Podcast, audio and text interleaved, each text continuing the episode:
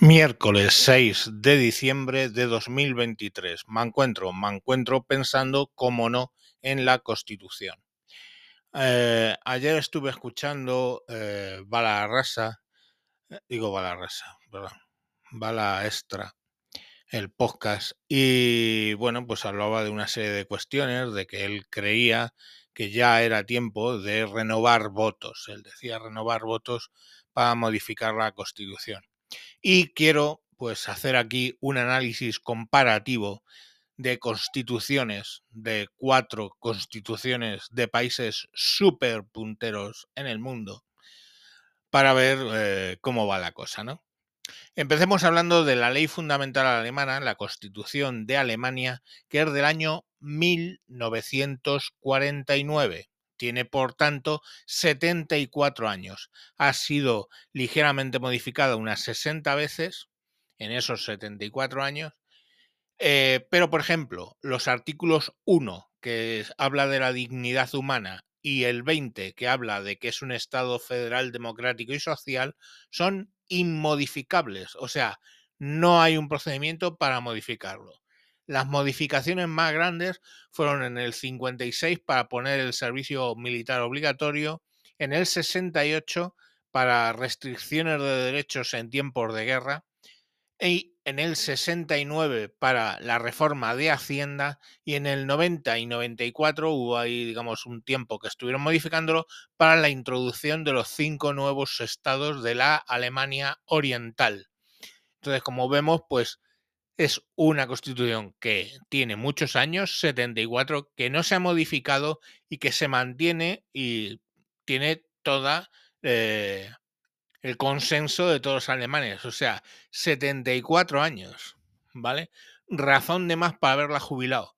Por cierto, Constitución francesa del 58, ¿vale? 1958. Cumpliría ahora 65 años es, eh, apareció cuando se formó la Quinta República, a renglón seguido de la Guerra de Argelia, ha tenido 19 modificaciones y, por supuesto, en la propia carta se especifica cómo puede ser modificada. Pero insisto, 65 años y la alemana 74 años. Quiere decir que muchísima gente en Alemania ni en Francia jamás votaron a esas constituciones. Claro, que la que se lleva la palma aquí es la Constitución de Estados Unidos, ¿eh? que es de 1787. Esto es una constitución que ya dura 236 años.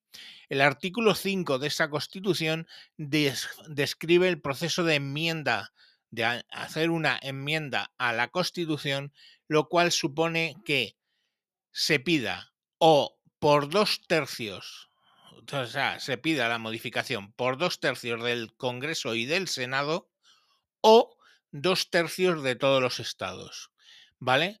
Eh, de todas maneras, todas las enmiendas que se han generado siempre han usado el primer método, a propuesta de dos tercios del Congreso y del Senado.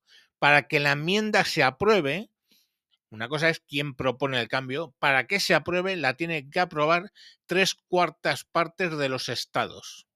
¿Vale?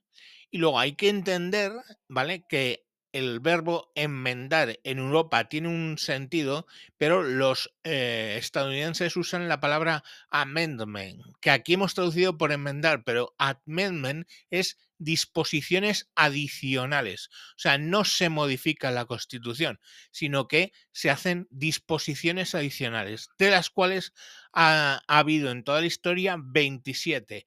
La primera en 1789 con la libertad de culto, expresión, la primera enmienda, libertad de culto, expresión, prensa y reunión.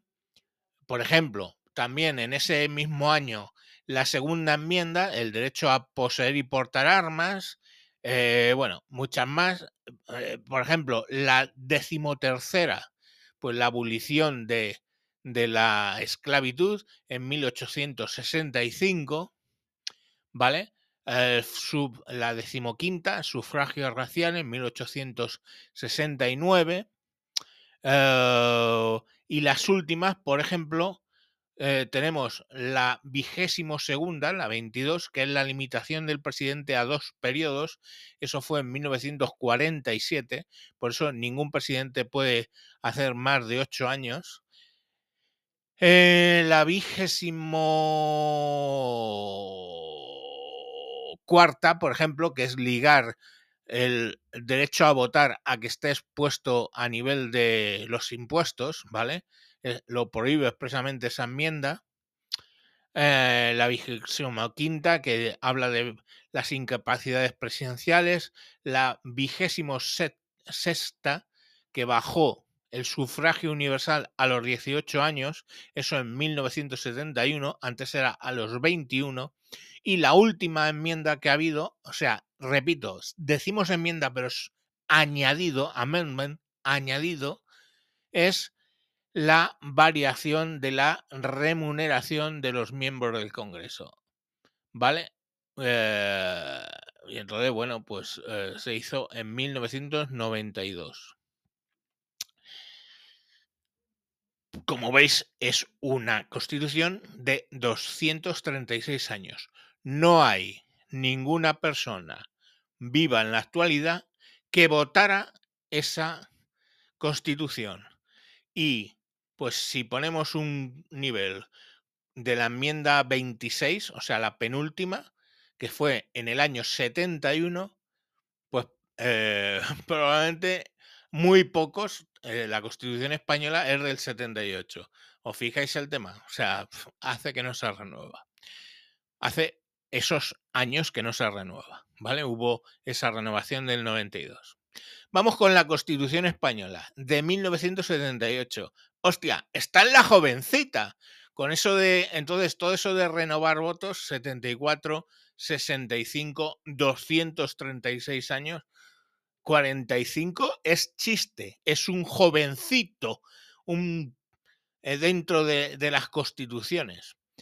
La Constitución española ha tenido dos modificaciones. En 1992, para añadir el, en el artículo 13.2 el tema del derecho de sufragio de los extranjeros comunitarios en las municipales, una obligación que nos venía del Tratado de Maastricht, ¿vale? Y en 2011 la modificación del artículo 135 para orientarlo a la estabilidad presupuestaria, de modo que se le daba una prioridad al pago de la deuda y se ponía un techo de déficit para las comunidades autónomas y el Estado. Ese techo luego se fijaba por ley orgánica y nunca podía ser superior al fijado por la Unión Europea. Estaríamos hablando de no superar el 60% del Producto Interior Bruto. ¿Vale? Entonces, la Constitución española del 78 es joven, 45 años, pero ha sido modificada dos veces. ¿Puede la Constitución española ser modificada? Sí, por supuesto, porque el proceso de eh, reforma se especifica en los capítulos, artículos 167 y 168, de manera que hay dos formas de modificar la, la, Constitución. O sea, hay una forma de modificar la Constitución y una parte protegida de la Constitución que ahora os cuento. La forma de modificar la Constitución es mediante tres quintos de la Cámara, o sea, un 60% frente al 66% de los americanos, ¿vale? Pues las cámaras en dos tercios se ponen de acuerdo y hacen una modificación de la Constitución. Una vez modificada la Constitución, si el 10% de los parlamentarios exigen un referéndum, se hace un referéndum. Fijaros, tanto en, el 92 como en el 2011, tres quintas partes de la Cámara votaron a favor de las modificaciones y no hubo un 10% de parlamentarios que pidieran referéndum, con lo cual se aprobaron sin referéndum. Y ahora, pero, ¿vale? Esa reforma eh, no puede ser así si lo que se toca es desde el título preliminar hasta el capítulo segundo o la sección primera del título primero o el título segundo en concreto, ¿vale? Para ello Para poder, no se puede modificar con ese sistema, digamos, sencillo.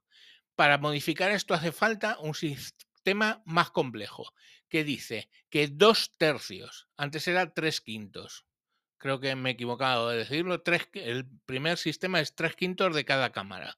Bueno, pues en el sistema protegido tiene que conseguir dos tercios de cada cámara. Los dos se reúne el Congreso y el Senado y por mayoría de dos tercios, mayoría cualificada se llama, consigue que salga adelante esa modificación.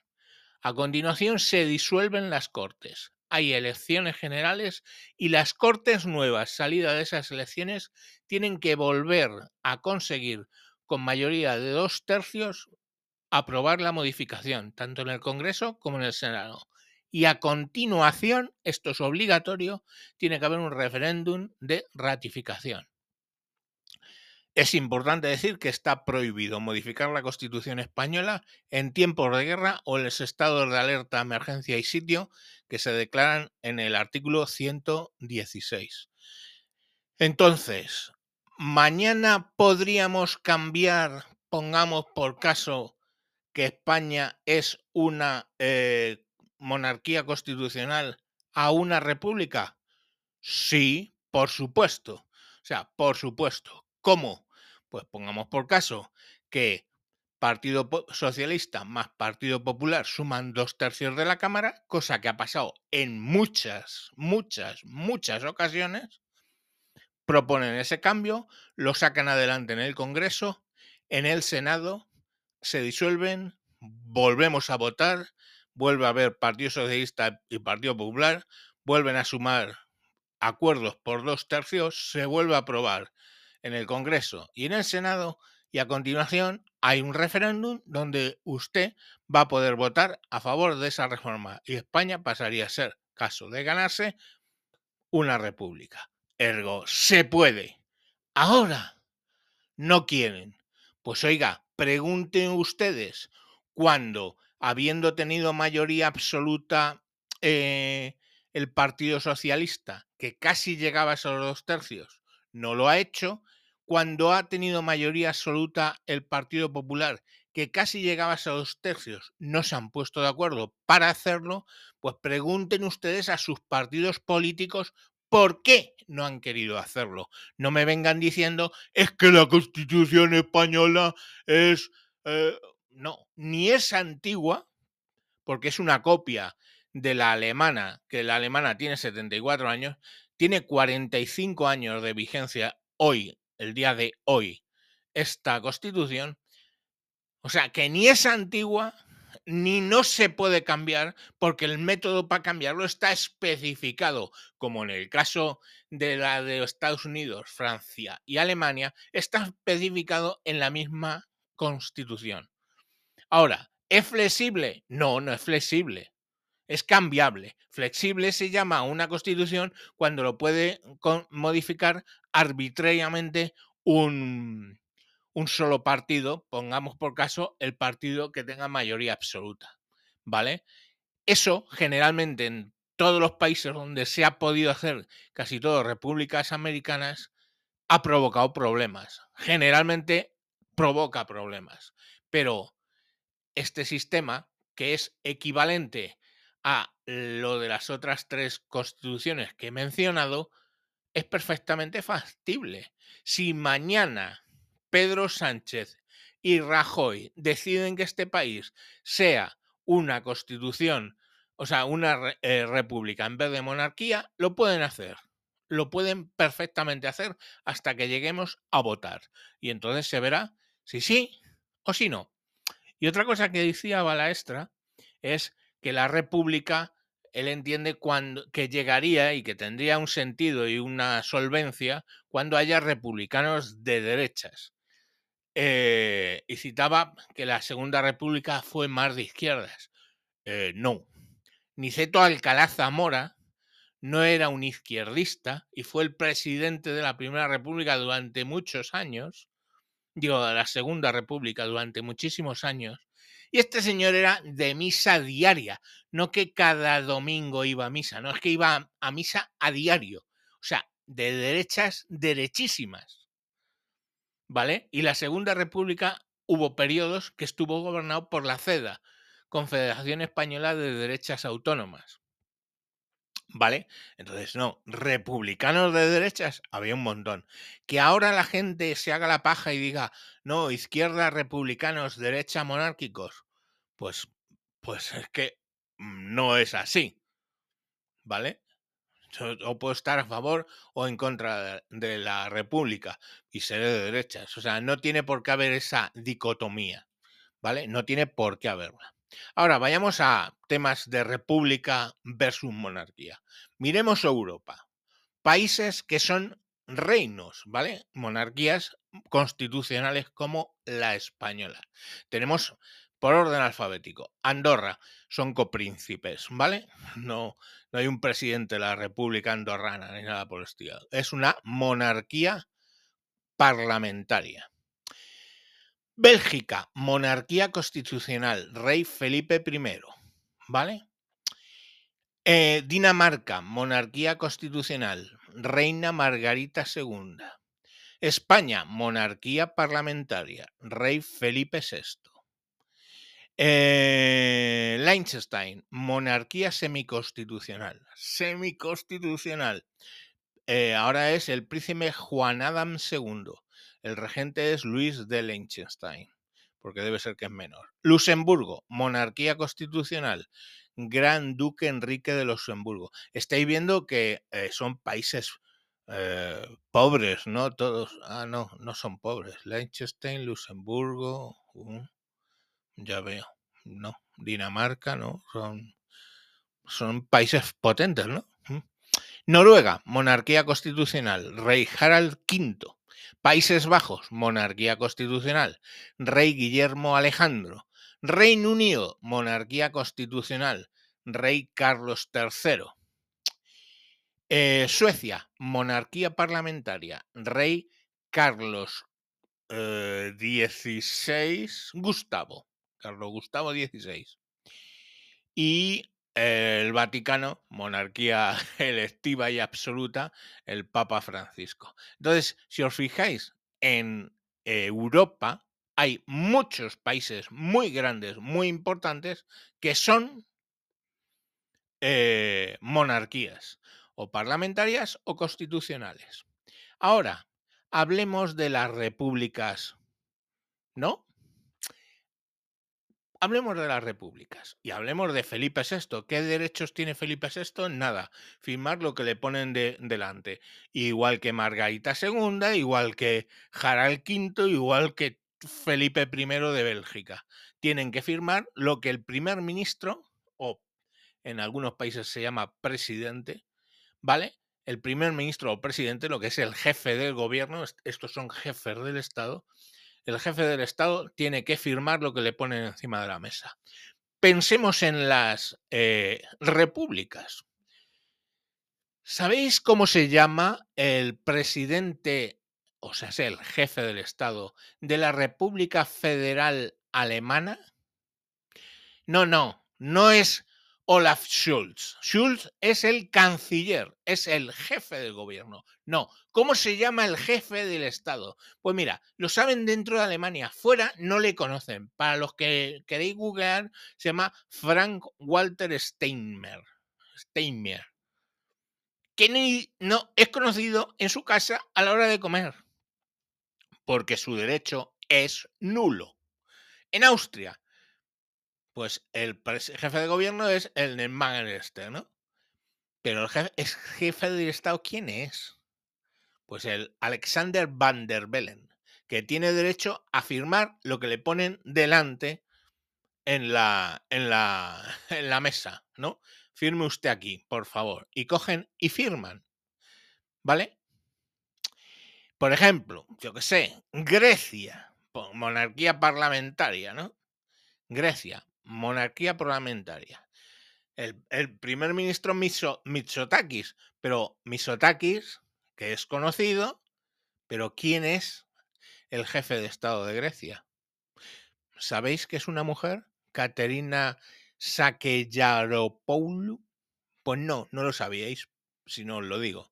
Porque es que la conocen fuera de, de Grecia, nadie. La que, el que va a todos es el Misotakis, es el que va a todas las reuniones, ¿vale? Porque ella firma lo que le ponen delante. Lo mismo ocurre con Irlanda, lo mismo ocurre con Italia. Italia, ah, sí, sí, la presidenta es Giorgia Meloni. No, hijo, no. Es la presidenta del Consejo de Ministros. O sea, sé, de nuevo, el jefe de gobierno es Giorgia Meloni. Pero ¿quién es el jefe del Estado de Italia? Hostia, Italia, tío, bien cerca nuestro. ¿Cómo se llama? Pues no lo sabéis, es Sergio Mattarella. Sergio Mattarella firma lo que le ponen delante, porque es una república parlamentaria. El que tiene el poder es el jefe de gobierno, no el presidente. ¿Entendéis? Es que, es que es bien sencillo. Coño, pero ¿por qué no vamos a ir tan lejos? Hostia, puta. Cruzar la frontera. Portugal, Portugal, el puto Portugal. Antonio Costa, claro, acaba de dimitir. Antonio Costa, presidente del gobierno, hombre. ¿Quién es el presidente de la República de Portugal? Marcelo Rebelo de Sousa. ¿Quién cojones le conoce? No, os suena Antonio Costa porque es el que va a las reuniones y el que le pone a Marcelito delante lo que tiene obligación de firmar según la Constitución de Portugal. Y así, todos los que queráis. Y fuera de Europa tenéis, no sé, Netanyahu. ¿No? Netanyahu. Pues vamos a ver. Netanyahu es el jefe, el jefe de gobierno. ¿Vale? ¿Cómo se llama el jefe del Estado de Israel? Coño, el presidente, el mandamás, el que más mueve. Pues es que ni es el mandamás porque Israel es una república parlamentaria, con lo cual el que tiene el poder y el que decide es el jefe de gobierno, Benjamín Netanyahu. El jefe del Estado le ponen los papeles delante y coge y firma. Se llama Isaac Herzog. Lo mismo ocurre, por ejemplo, en Japón, una monarquía constitucional. El Naruhito le pone, el Kishida le pone los papeles delante y él firma. ¿Vale? Entonces, en todas las repúblicas eh, parlamentarias, que son las típicas de Europa, ¿vale? En todas las repúblicas parlamentarias típicas de Europa, el jefe del Estado pinta nada, sea presidente o sea, un rey.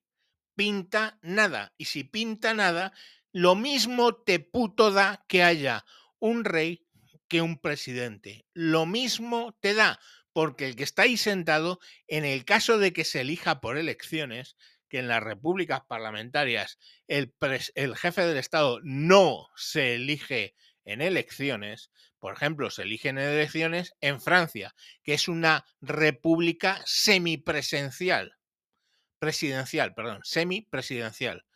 Ni siquiera es una república presidencial, donde el que decide es el jefe del Estado, el presidente, como todas las repúblicas americanas, empezando por Estados Unidos. Estados Unidos tienes el jefe del Estado, que es el presidente Biden, y luego tendrá su gabinete, pero habrá un jefe de gobierno o algo parecido, pero no manda, el que manda es Biden. pero en Europa las repúblicas no son presidenciales, son todas parlamentarias, casi todas parlamentarias, la de los mayores países, excepto Francia, donde sí, os suena Emmanuel Macron, el jefe del Estado, y no sabéis que el primer ministro, el jefe de gobierno, ahora es una tal Elizabeth Borne, porque prácticamente Borne no aparece. El que aparece es Macron, ¿vale? Aunque es semipresencial porque en muchas ocasiones ha habido el caso de que el que más mandaba era el primer ministro sobre el presidente y en otras ocasiones ha sido viceversa. Pero está claro que aquí hay una, una cuestión de que es diferente. Ahora, no me habléis de precio, porque la monarquía española con un gasto de 8 millones de euros y el presidente Macron con un gasto de 230 y tantos millones, Pues 230 y tantos, 8. Mm, joder, es que el pico de los 230 y tantos es el sueldo de, de toda la familia real. Eh, tened en cuenta una cosa, no me vengáis diciendo, no es que en San Nacho, porque luego tienen seguridad y tienen transportes y tienen... No, no, claro, igual que Emmanuel Macron. Emmanuel Macron, la presidencia, son 230 millones, más luego la seguridad, más luego los transportes, más luego todos los más luego que tú te quieras inventar para el rey Felipe VI, los tiene Macron. Pero la base es 8 millones frente a 230 y tantos millones. Entonces, es obvio que este rey, de hecho, es que nos sale baratísimo comparado con Carlos III de Inglaterra, pongamos por caso. Una de las mayores fortunas reales de Europa. O sea, dueños, entre otras cosas, de la Shell Oil. Entonces, ¿de qué cojones estamos hablando aquí? Que que el Juan Carlos se llevó una comisión por el AVE en África, o sea, en Arabia. Que se llevó una comisión. ¿Comparado con qué? Con ser propietario de la Shell Oil, coño. Menuda puta comisión. Eso es puto. Mm, eso es puta calderilla para Carlos III. Entonces, coño, mm, por favor, estemos en las cosas que estemos, vivamos, vivimos en Europa y tenemos que compararnos con Europa.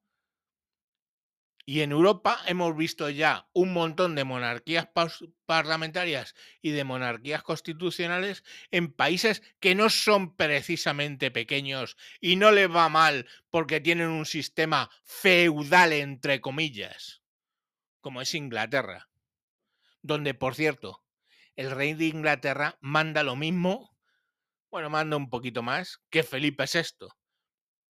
O sea, manda más Carlos III. Pero vamos, en relativo, Carlos III hace lo que le dice el. Eh, lo que le dice el, primer ministro exactamente igual. O sea, el Rishi Sunak, este, pues le dice a Carlos III lo que tiene que firmar. No, no hay más, vamos. Y en Checo, eh, y en la República Checa lo mismo. O sea, el tal Peter Fiala le dice al Peter Pavel tú firma aquí. Y el Peter Powell, que es el jefe del Estado, presidente, jefe del Estado, no decide nada. Entonces, coño, pongamos las cosas ¿eh? en su justa comparación, ¿vale? Mm, te puede gustar más o menos, y es respetable, que en España haya una monarquía, como por ejemplo en Inglaterra. Te puede gustar más o menos. Puedes preferir república, me parece razonable. Pero chicos, la Constitución española del 78, que solo tiene 45 años, o sea que de las cuatro que me he mencionado es la más joven, la Constitución del 78 tiene el mecanismo para convertir España en república si les sale de los cojones. ¿A quién? A los dos partidos mayoritarios. Entonces, no digamos tonterías de que, ah, que no se modifica. No se modifica porque no le sale de los putos cojones a Rajoy y no le sale de los putos cojones a Pedro Sánchez. Si le saliera de los cojones, vamos que conseguían los dos tercios, los dos tercios de las cámaras. Por supuesto, como de hecho lo, lo, lo consiguieron no dos tercios, sino tres quintos, que es más, en el 92 y en el 2011. Lo consiguieron y lo hicieron, ¿verdad? Consiguieron esos tres quintos. Pues hostia, los dos tercios cuando ellos quieran lo hacen. Entonces no, no, no, no vendamos eh, de, de esta manera las cosas, ¿vale? Venga, pues nada, mañana día 7 más. Adiós.